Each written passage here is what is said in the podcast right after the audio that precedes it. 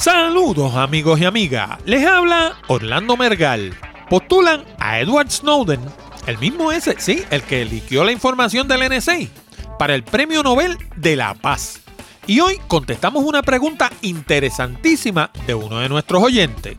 Hablamos de tus derechos de autor y cómo protegen las fotografías que tomen. Se desploma el imperio publicitario de Google. Y en una noticia separada, un estudio demostró que el 37% del mercado continuará utilizando Windows XP luego de abril del 2014. Tendencia de cortar el cable continúa en ascenso. Científicos producen células madre al traumatizar células adultas. Y en una noticia de último momento, la Junta de Directores de Microsoft confirmó ayer que Satya Nadella, un ejecutivo de ingeniería de 22 años con la empresa, será su nuevo CEO. De todo esto y mucho más, hablamos en la siguiente edición de Hablando de Tecnología con Orlando Mergal.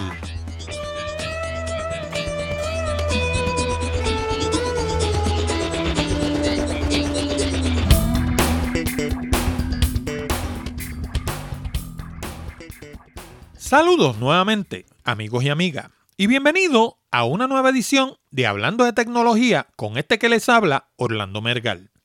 Este programa llega a ustedes como una cortesía de Accurate Communications. Si necesitas servicios de comunicación de excelencia para tu empresa, como redacción en inglés o en español, traducción, producción de video digital, colocación de subtítulos, fotografía digital, servicios de audio, páginas de internet, blogs o inclusive producir un programa como este, llámanos al 787 750 0000 para una consulta. Además, no olvides el pequeño botón de Share Save que hay debajo del título de cada uno de nuestros programas. Si piensas que nuestro material es bueno y que le podría resultar interesante a otras personas, dale share y ayúdanos a multiplicar la audiencia de Hablando de Tecnología. Y ahora vamos a las noticias más destacadas de la semana. Bueno, y en medio de la noticia a nivel local acerca de la muerte del comediante y actor puertorriqueño Luis Raúl Martínez, a quien dio ciertamente tenga en la gloria. En Puerto Rico, por lo menos, pasó inadvertida la noticia de que acaban de nominar al norteamericano Edward Snowden para el Premio Nobel de la Paz. Y estamos hablando del mismo Edward Snowden por cuya cabeza el gobierno de los Estados Unidos daría lo que sea por haber revelado los esquemas de espionaje e intervención ilegal perpetrados contra ciudadanos americanos y de otros países a través de la Internet y la comunicación telefónica. La solicitud la hicieron el señor Bart Vegar Sol, que me perdone si maltraté el, nombre, pero es, es un nombre extrañísimo exministro del Ambiente de Noruega por el Partido Socialista, y su compañero de partido, Snorre Valen. Según Solgel y Valen, ellos no condonan la manera en que Snowden reveló los secretos que destaparon el escándalo durante el 2013, pero aplauden el que haya revelado el nivel de intervención que llevaron a cabo las agencias norteamericanas. Y eso es algo que yo no entiendo. ¿Por qué hay gente que mete la puntita del pie en el agua y no se tiran de cuerpo entero. Señores, si ustedes lo aplauden, por supuesto que lo condonan también. Cualquier otra cosa es meramente un juego de palabras. También dijeron que las acciones de Snowden han servido para restablecer la confianza y la transparencia como principios clave para las políticas de seguridad a nivel global. Sí, que le pregunten a Dilma Rousseff, presidenta del Brasil, o a Angela Merkel, de Alemania. Pregúntenle a ella si confían en la transparencia que están exhibiendo las agencias norteamericanas.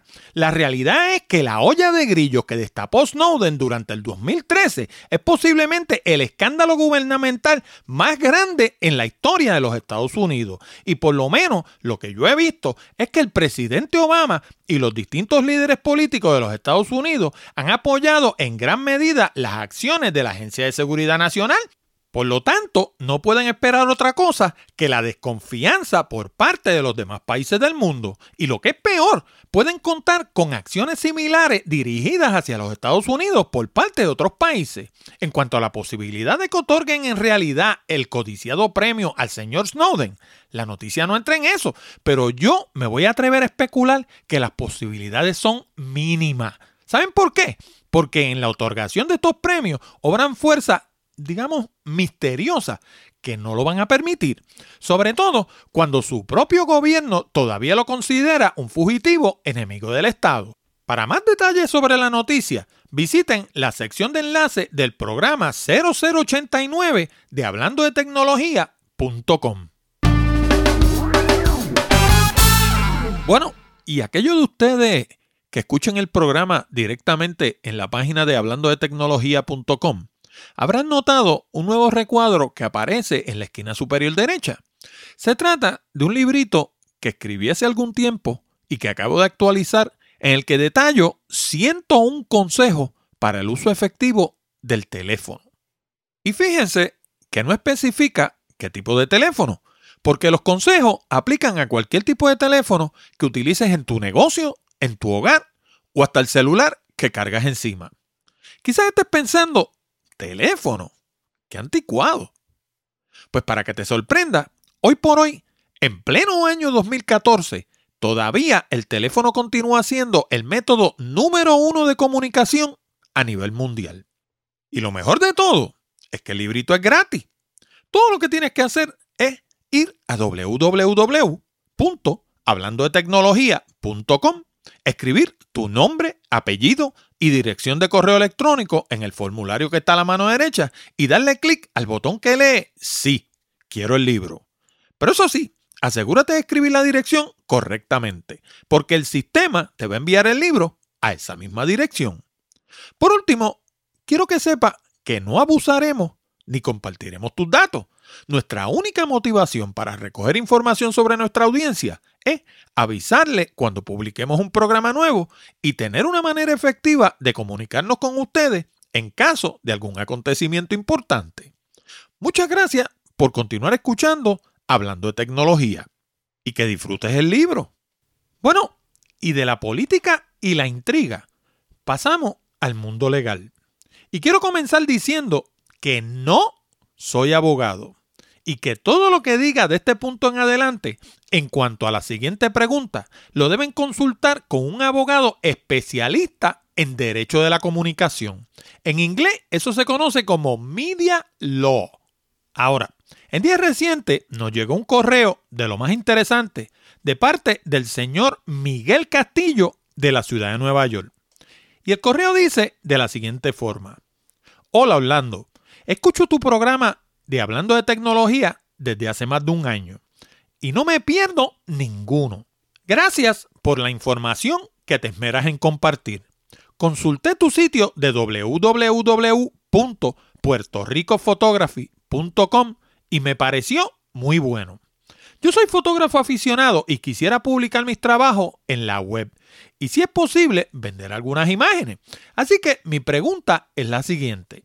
¿Cómo puedo hacer o qué tan costoso es para tener el derecho de autor o el copyright de mis fotos y protegerlas para que nadie las use sin mi permiso.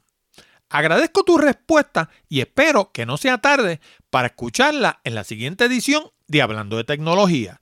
Desde Oceanside, New York, Miguel Castillo. Pues Miguel, sí, dio tiempo para hablar de eso en este programa. Y casualmente, yo también soy de allá de Nueva York, nací en, en Manhattan precisamente y vivía en la 161 West. Vamos a comenzar por el principio. Lo primero es que nadie a ti te otorga los derechos de autor sobre una foto. Lo que dice la ley es que los derechos de autor son tuyos desde el mismo momento en que tú oprimes el obturador. Desde el momento que tú haces y tiraste la foto, en ese mismo momento los derechos de autor son tuyos. Y están consagrados en el artículo 1 sección 8 de la Constitución norteamericana, donde reza de la siguiente forma. To promote the progress of science and useful arts by securing for limited times to authors and inventors the exclusive right to their respective writings and discoveries. Y básicamente de lo que están hablando aquí es de un derecho a la propiedad. Y en este caso se conoce como una propiedad intelectual. Y en lo que se refiere a la propiedad intelectual surgieron dos áreas importantes. Surgieron los derechos de autor, que es lo que nos ocupa hoy, y las patentes.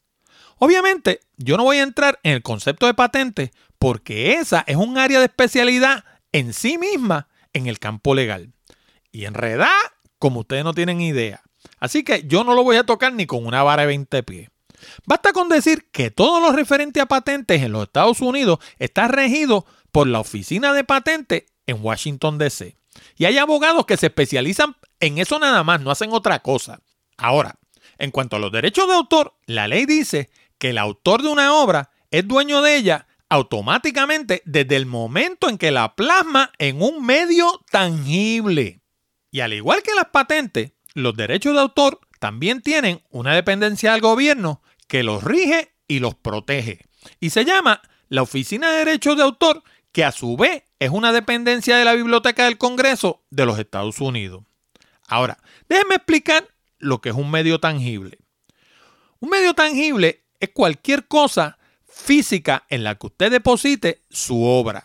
Y entre, entre los medios tangibles así que me vienen a la mente, pues tenemos papel, tenemos película, que es lo que nos ocupa porque estamos hablando de fotografía, tenemos piedra, tenemos plástico, tenemos yeso, cinta magnetofónica, cinta de video, CD, DVD, tarjeta flash o lo que sea que tenga un carácter permanente. Y ustedes preguntarán, ¿por, ¿por qué papel? Bueno, pues porque cuando yo escribo un libro, mientras yo lo tenga en la mente, no tengo un libro porque las ideas no están protegidas por la ley de derechos de autor.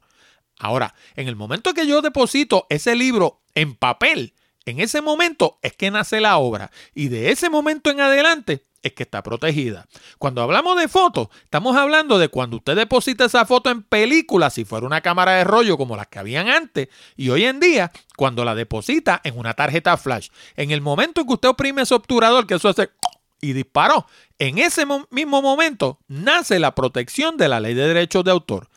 Piedra, pues mire, piedra sí también, porque cuando usted esculpe, por ejemplo, usted hace una estatua. Las estatuas tienen derechos de autor y el, escultor que esculpe esa, esa estatua la, ¿cómo se llama? La protección nace en el momento en el que la esculpe. Mientras tanto, no hay protección ninguna porque lo que tiene es un peñón.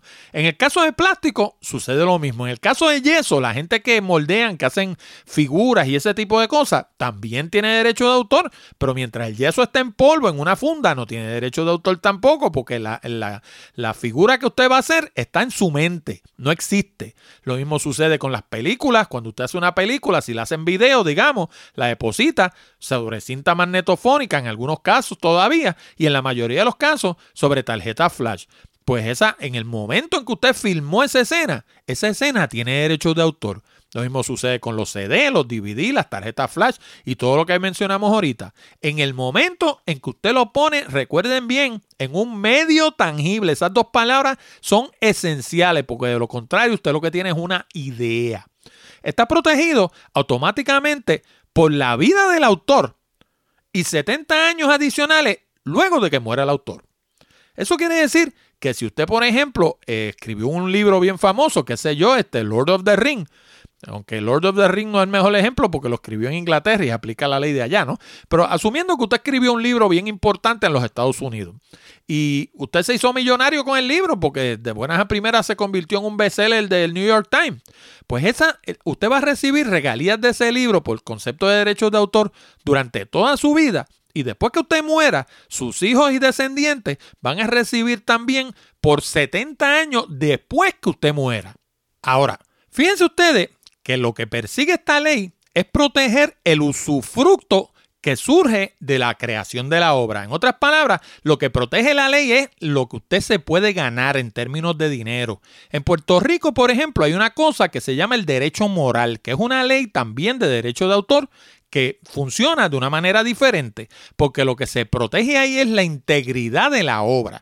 Y esa ley puede que exista en Estados Unidos, pero como les dije al principio, yo no soy abogado, así que no me atrevo a decir que existe o no existe. Pero para explicarles el concepto, el derecho moral lo que quiere decir es, si yo hago un, que de hecho en Puerto Rico hay un caso, un caso famosísimo que tiene que ver con eso mismo. Si yo hago, digamos, un mural inmenso en, una, en la orilla de un puente, como sucedió aquí en Puerto Rico, y el gobierno lo destruye o el gobierno busca a alguien que lo restituya, que no sea yo, porque yo fui quien lo pintó, pero como yo estoy cobrando mucho por, por, arreglarlo, porque está todo dañado y quieren que yo lo, lo, corrija, lo, lo ponga al día, pues entonces, como yo pedía mucho, fueron y buscaron a uno que se lo hizo bien barato. Pero eso es una violación del derecho moral, porque la obra es mía y como la obra es mía, quien tengo derecho a alterarla soy yo. Y entonces, como no le quisieron pagar al artista que había hecho la, obra originalmente, pues entonces lo que hicieron fue, ante, ante no poderla hacer con él, lo que hicieron fue destruirla. Y de nuevo, estaban destruyendo la obra de una persona y estaban afectando su derecho moral y como quiera perdieron el caso. Pero eso es en Puerto Rico. En los Estados Unidos lo que se protege en realidad es la capacidad de usted hacer dinero a base de su obra. Y fíjese si se protege que en el caso de los anónimos, los seudónimos o trabajos alquilados, lo que se llama work for hire, la protección se puede extender hasta 95 años desde la fecha de publicación o 120 años desde la fecha de la creación de la obra, lo que expire primero. Y eso aplica, por ejemplo, para que ustedes tengan una idea, vamos a, coger, por ejemplo, Mickey Mouse. Mickey Mouse es una propiedad intelectual, propiedad de Disney. Y, en, y la, la, protección que le da la ley por ser creada por una persona que trabajaba para Disney es más larga que le dan a, la que le dan a un ciudadano, un ciudadano natural como si fuera usted. Si usted hubiera inventado a Mickey Mouse en su casa, pues tendría eh, su vida más 70 años después de su muerte. En el caso de, esta, de, de las empresas, tiene 120 años desde la fecha de su creación. Ahora, work for hire lo que se refiere es, por ejemplo, si usted trabaja para una empresa, por ejemplo, y usted inventa algo mientras usted trabaja allí, o usted crea alguna cosa de, que sea de creación intelectual, mientras usted trabaja allí, la ley dice que esa, la propiedad intelectual de esa obra es propiedad de su patrono. Porque usted eh, eh, le están pagando por desarrollar esa obra. Por eso es que es work for hire. Ahora, eso es una de esas cláusulas que está en su contrato de empleo al momento de usted entrar a la empresa y como la mayoría de la gente no sabe nada de eso, pues sencillamente firman los papeles que sea porque su urgencia en ese momento es conseguir empleo.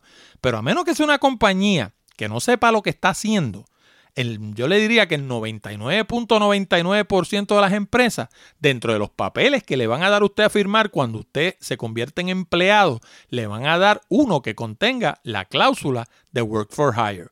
Eso es distinto a cuando usted es un consultor. Porque en el caso del consultor, todo lo que, toda la relación que haya entre el consultor y la empresa es materia contractual.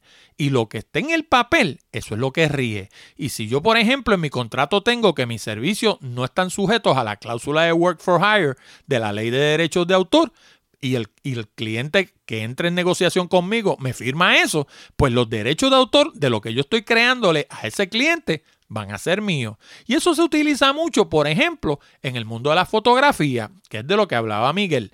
¿Por qué? Porque la fotografía usualmente lo que se vende es una licencia. Por ejemplo, yo me dedico a la fotografía paisajista y tengo una colección extensísima de fotos paisajistas, ¿no? Y cada rato las, las, vendo para utilizarse en una revista o en un cartel o en un, qué sé yo, en una máscara, en distintas cosas, ¿no? Pero esa foto, lo que yo vendo es una licencia donde yo le doy derecho a, usar esa foto a la compañía, pero retengo los derechos de autor. La foto es mía, yo no estoy vendiendo la foto, yo estoy vendiendo los derechos a utilizar la foto. Y eso es muy distinto. Eso se conoce como una licencia. Ahora, ¿por qué es importante registrar nuestras obras con la Oficina de Derechos de Autor de la Biblioteca del Congreso? Pues a pesar de que nuestros trabajos están protegidos desde el momento en que los plasmamos en un medio tangible, recuerda esas dos palabras, medio tangible, el sistema judicial federal no acepta casos en los que la obra no esté registrada. lo más que vamos a poder lograr es un cese y desista que va a impedir el uso de nuestra obra. Y en el caso de la Internet, eso se llama un takedown notice y está regido por el Digital Millennium Copyright Act del año 2000. Ahora, si la obra está registrada, la cosa va a ser bien distinta, porque entonces vamos a poder reclamar daño, la tarifa que normalmente hubiéramos cobrado por el uso de nuestra obra, daños estatutorios y hasta gastos legales. De hecho, lo que yo he escuchado es que cuando una obra está registrada, los abogados de la parte ofensora no esperan ni a que llegue al tribunal porque saben que van a perder. Así que arreglan por fuera y evitan ir a corte. Ahora, existen una serie de formularios publicados por la Oficina de Derecho de Autor que se utilizan para registrar los distintos tipos de obra. Esto los puedes conseguir en formato PDF en www.copyright.gov diagonal CIRCS, CIRCS, como circulares, diagonal CIRCS. Y en el caso de fotografías, particularmente, se utilizan las circulares 40 y 40A. Además, puedes registrar hasta 750 fotos por solicitud, pero tienen que ser todas del mismo autor y tomadas en el mismo año. Por último, Miguel no especifica qué tipo de foto prefiere tomar. En mi caso, yo soy fotógrafo paisajista. Así que mi foto en puertorricophotography.com generalmente no incluyen personas. De hecho, prácticamente nunca incluyen personas. Pero si ese fuera el caso, necesitaría un documento de relevo por cada persona que aparezca en cada foto. Obviamente, eso no aplica a fotos de alguna calle o algún paisaje en la que de manera casual aparezcan personas. Porque obviamente si usted tira una foto en Nueva York, van a ver gente caminando por la calle y usted no puede detener a cada uno de ellos y decirle, mira, fírmame aquí este documento de relevo. Porque primero no se lo van a, a firmar y segundo, sería inoperante. Así que para esos, esos casos no es necesario tener un relevo. Pero si el eje de la foto es la persona, y el valor de la foto depende de la presencia de dicha persona, entonces vamos a necesitar un documento de relevo. Y en caso de menores de edad, ese documento va a requerir la firma de uno de sus padres o su tutor legal. Y obviamente podría seguir hablando por horas sobre las ramificaciones de este aspecto, como por ejemplo fotos que incluyan niños maltratados, mujeres víctimas de maltrato, personas enfermas o envejecientes.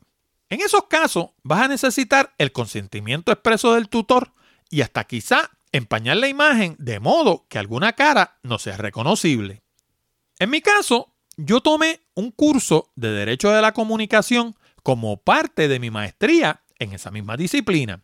Y además, este siempre ha sido un tema que a mí me gusta conocer a fondo. Pero si te interesa conocer más sobre este tema, hay dos libros excelentes que te puedo recomendar.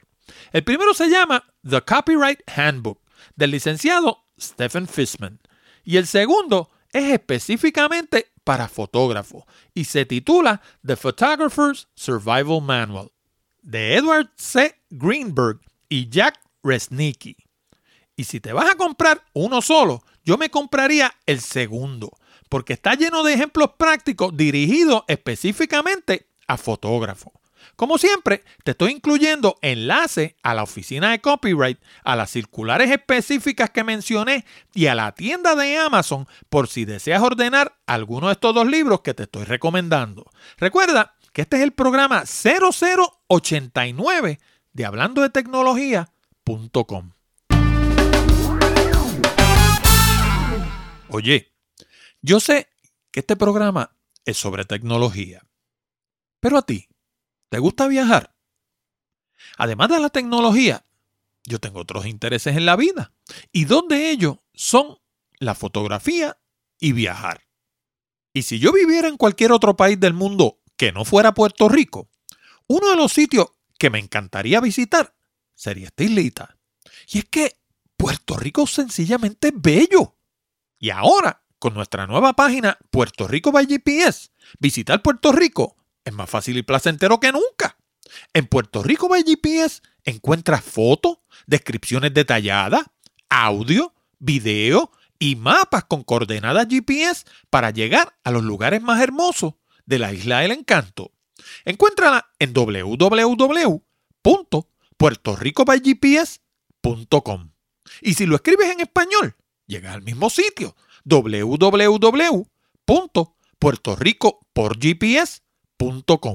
Inclusive puedes utilizar la manera corta, www.prxgps.com. Anda, date una vueltita por la isla del encanto. Bueno, y en años recientes he llevado un ministerio hablando sobre las bondades de la producción de contenido en lugar de la publicidad tradicional mediante interrupción. Lo he mencionado en múltiples escritos en mi blog Picadillo y creo que inclusive lo he cubierto un par de veces en Hablando de Tecnología. Pues ahora son los propios resultados financieros de Google los que están confirmando lo que he venido diciendo. Resulta que su red de anuncios AdSense ha venido perdiendo dinero durante tres trimestres corridos y no da aviso de mejorar. Y es que la realidad por fin le está gritando en la cara a los proponentes de este tipo de anuncios. La gente sencillamente los está ignorando. Y como los están ignorando, los anunciantes se han dado cuenta y están dejando de pautarlo. Lo mismo está sucediendo con los banners cibernéticos y los anuncios que se colocan al margen en la página de Facebook. De hecho, un estudio reciente realizado por Nielsen, la casa de encuestas, demostró que la mayoría de la gente que le dan clic a los banners lo hacen por error intentando cerrarlo.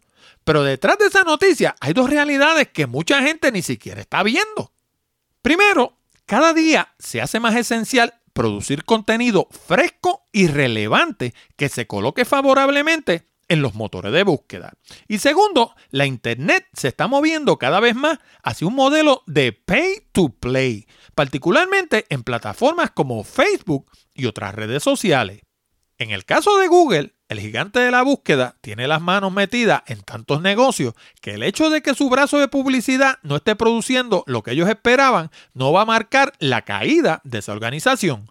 De hecho, todos los cambios a su algoritmo durante los pasados dos años han sido para evitar la duplicidad, las técnicas proscritas y fomentar la producción de contenido fresco y relevante. Así que, por lo menos a nivel de búsqueda o de colocación en los motores de búsqueda, yo no veo venir un modelo de pay to play por ahora. Pero pregúntate, ¿qué va a hacer YouTube? Que casualmente es propiedad de Google y es el segundo motor de búsqueda más grande del mundo.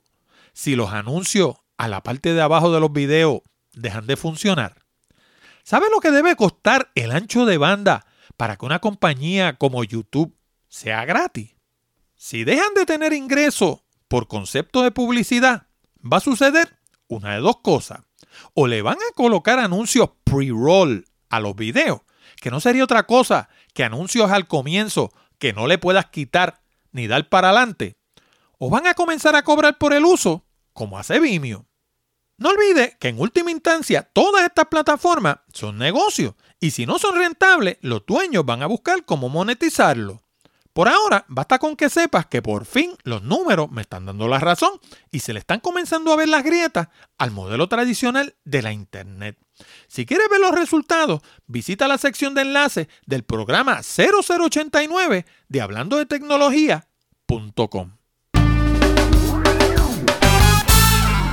Antes de seguir adelante, quiero hablarte de dos maneras nuevas en las que puedes poner tu granito de arena para cooperar con Hablando de Tecnología. Y lo mejor del caso es que ninguna de las dos te cuesta un solo centavo. Si visitas nuestra página hablando de tecnología.com, vas a notar que en la columna de la derecha hay un botón que se titula Tuitealo. Bueno, pues si tienes cuenta de Twitter y le das clic a ese botón, se va a abrir una ventana en tu navegador con un mensaje previamente escrito que lee de la siguiente forma. Escucho hablando de tecnología con Orlando Mergal semanalmente y es excelente. Te lo recomiendo. Y con solo escribir tu nombre y contraseña de Twitter, se lo puedes enviar a todos tus seguidores. Ahí mismo en la página, si miras más abajo, vas a ver otro botón con el logo de Amazon. Eso es lo que se conoce como un botón de afiliado. Y lo que quiere decir es que si llegas hasta la página de Amazon a través de ese botón y compras algo, a mí me van a dar una pequeña comisión. Fuera de eso, desde tu punto de vista, Lo demás va a ser lo mismo. No vas a pagar ni un solo centavo más, ni un solo centavo menos que si fueras directamente a la página de Amazon. Anda, dale clic. Bueno, y cambiando de tema, un estudio realizado entre los usuarios de Windows XP arrojó que la mayoría piensan continuar utilizando el sistema a pesar de que Microsoft ha anunciado que cesará de ofrecer apoyo técnico para el sistema a partir de abril de este año. Según el propio Microsoft, el sistema más utilizado hoy por hoy es Windows 7, seguido de Windows XP y un lejano Windows 8 y 8.1. Tan lejano, de hecho, que Windows XP sobrepasa por mucho las ventas de Windows 8 y 8.1 combinado. Ahora, hay razones de peso para que la gente prefiera seguir con Windows XP. La primera y la más importante quizás es que es un sistema probado, estable, sencillo y que no da problema. Pero además hay tres otras razones que cita la noticia. La primera de ellas es el costo. No es lo mismo hacerle upgrade a la máquina que tenemos en casa que hacerle upgrade a todas las máquinas de un banco o de una operación industrial donde podemos estar hablando de cientos y hasta miles de licencias. Segundo, está el asunto del si no está roto, ¿para qué arreglarlo? La misma estabilidad y confiabilidad del sistema Windows XP hace que los empresarios se muestren renuentes a cambiarlo. Y tercero, está el hecho de que muchos sistemas propietarios han sido creados alrededor de la plataforma XP y hacerle un upgrade al sistema requeriría hacerle upgrade a todos los sistemas de control de distintas máquinas. Y eso puede representar mucho dinero. Y por último, un aspecto que la noticia deja fuera y que para las empresas representa miles y hasta millones de dólares es el asunto del adiestramiento. Al hacer cualquier cambio al sistema, se verían en la necesidad de adiestrar al personal en cuanto al uso del nuevo sistema. Y ese es un costo que en la mayoría de las empresas no tienen ningún interés en incurrir, sobre todo en estos momentos de estrechez económica. Como siempre, si quieres revisar la noticia original, la encuentra en el programa 0089 de hablando de tecnología.com. Oiga, y la gente de Time Warner continúan reportando una reducción continua en sus clientes de televisión por cable. Y en Puerto Rico, aunque Time Warner no ofrece servicio, localmente tengo la impresión de que la tendencia es parecida. Según la noticia, durante el pasado trimestre, Time Warner perdió cerca de 217 mil clientes de televisión por cable. En Puerto Rico, por ejemplo, los oyentes de Hablando de Tecnología saben que yo di de baja mi servicio de televisión por cable en agosto del 2012. Y la verdad es que hace meses que no he visto un camión de la compañía de cable por el vecindario. Algunos de los usuarios han emigrado a la televisión por satélite y otros sencillamente se han mudado a la internet, como hice yo. Claro, hay que tener presente que en Puerto Rico la internet no tiene ni remotamente la penetración que tiene en los Estados Unidos, pero la tendencia es similar. La gente sencillamente se hartó de la programación mediocre y de los altos costos. Sobre América Latina y otros países del mundo sería interesante conocer cuál es la tendencia, porque en muchos de estos países el ancho de banda es buenísimo. Así que si alguno de ustedes ha cortado el cable, escríbanos una notita y déjenos saber cómo es la cosa en su esquina del planeta. Y por supuesto, si deseas leer la noticia original sobre el caso de Time Warner, la encuentra en la sección de enlace del programa 0089 de hablando de tecnología.com. Bueno, y como en todos nuestros programas, siempre trato de cubrir alguna noticia que nos llegue del mundo de la ciencia. Y en esta ocasión tiene que ver con las células madre. Esas pequeñas maravillas del mundo de la biología que mediante un proceso llamado diferenciación dan origen a todas las células que forman nuestro cuerpo. Pues resulta que dos grupos separados de investigadores, uno de ellos en el Centro Riken de Biología del Desarrollo en el Japón y el otro en el Hospital para Mujeres de Bryman en Boston, Massachusetts, acaban de publicar un estudio en el que lograron transformar células adultas en células embriónicas meramente con aplicarle un cierto tipo de estrés. Según la noticia, en unos casos los investigadores sometieron las células a un medio ácido y en otros sencillamente les negaron el oxígeno. Y lo que descubrieron fue que aquellas células que lograron sobrevivir lo hicieron regresando a un estado embriónico. Al proceso como tal lo bautizaron adquisición de pluripotencia mediante estímulo. En inglés, STAP, Stimulus Triggered Acquisition Pluripotency. El proceso tiene la ventaja de que utiliza la propia célula del paciente y no depende de células madre obtenidas de embriones, lo cual ha sido tan controversial en los Estados Unidos. Por supuesto, en este momento el proceso está en su fase inicial y van a hacer falta pruebas adicionales en primates y eventualmente en humanos. Pero si la cosa madura como pinta, esta podría ser la llave para abrir la puerta al tratamiento de múltiples condiciones utilizando las propias células de cada paciente. Si te gustan estos temas de ciencia y quieres saber más sobre esta noticia, puedes seguir el enlace en el programa 0089 de hablando de tecnología.com. Bueno, y en una noticia que nos llegó el martes, la Junta de Directores de Microsoft confirmó que Satya Nadella, un ejecutivo de ingeniería de 22 años con la empresa, será su próximo CEO. Y en el mismo comunicado informaron además que Bill Gates, cofundador de la compañía, pasará a servir como asesor en el área de tecnología. Y yo no voy a opinar demasiado sobre este señor, porque en honor a la verdad, es una de esas personas que han pasado gran parte de su carrera tras las bambalinas. Pero lo que sí confirma este nombramiento es algo que yo comenté en el programa hace bastante tiempo sobre el hecho de que en Microsoft el diseño va después de la ingeniería, mientras en compañías como Apple la ingeniería va después del diseño. Así que, verdaderamente, no hay nada nuevo aquí. Después de tenernos en suspenso por meses y hasta atreverse a considerar a un hombre verdaderamente innovador como el presidente de Ford Alan Mulally, terminaron nombrando a alguien de adentro y jugando la baraja conservadora. En cuanto a Bill Gates, no hay que negar que toda la vida ha sido muy astuto en los negocios, pero decir que es innovador, eso sería estirar el chicle. Y el problema es que en este momento Microsoft necesita a alguien que sacuda a esa compañía desde arriba hasta abajo. Y yo no creo que un soldado de carrera sea la mejor elección. Ya veremos, el tiempo lo dirá. En lo personal, a mí me gustaría que Nadella resultara una buena selección. No porque sea fanático de Microsoft, porque no lo soy, pero si sumamos los problemas que está teniendo Microsoft con los que está teniendo Sony, Apple no va a tener prácticamente competencia. Y eso sí que es malo, porque la ausencia de competencia conduce a la complacencia y la complacencia conduce a la mediocridad. Bueno amigos y amigas, con esto llegamos al final de esta edición de Hablando de Tecnología con Orlando Mergal. Les recordamos que pueden enviar sus preguntas, comentarios y sugerencias a la dirección de correo electrónico contacto arroba hablando de tecnología.com o llamar al 787-664-7494, extensión 086 y dejarnos un mensaje grabado.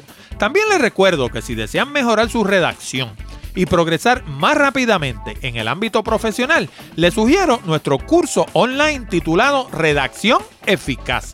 Con este programa de casi dos horas de duración en español, aprenderán todo lo que necesitan saber para escribir todo tipo de documentos comerciales y sobre todas las cosas, lograr resultados.